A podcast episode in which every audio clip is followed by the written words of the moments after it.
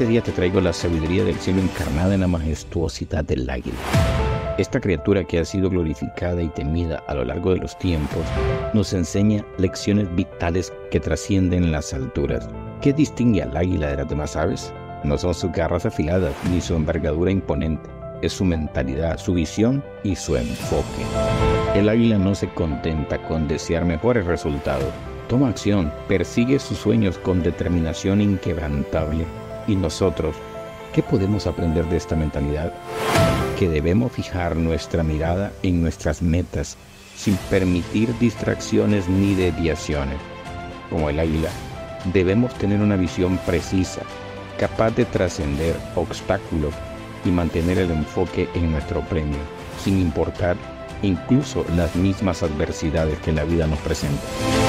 Y así como el águila elige volar en compañía de otras que son igual que ella, también nosotros debemos de rodearnos de aquellos que comparten nuestra misma visión y nuestro propio propósito.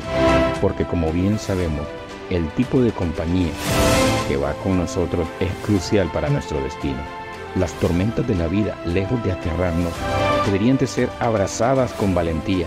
Como el águila, usemos los vientos de la adversidad para elevarnos aún más alto, para descansar en el planeo y fortalecer nuestras alas. Porque si te digo algo, así como el águila fue construida para volar, también nosotros fuimos creados para alcanzar grandes alturas. Con el Espíritu del Señor dentro de nosotros, no hay tormenta que pueda derribarnos porque bien dice la palabra, mayor es el que está en mí que el que está en el mundo.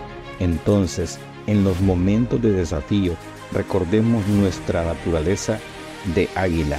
No huyamos de las tormentas, sino que enfrentémosla con la certeza de que estamos destinados a elevarnos.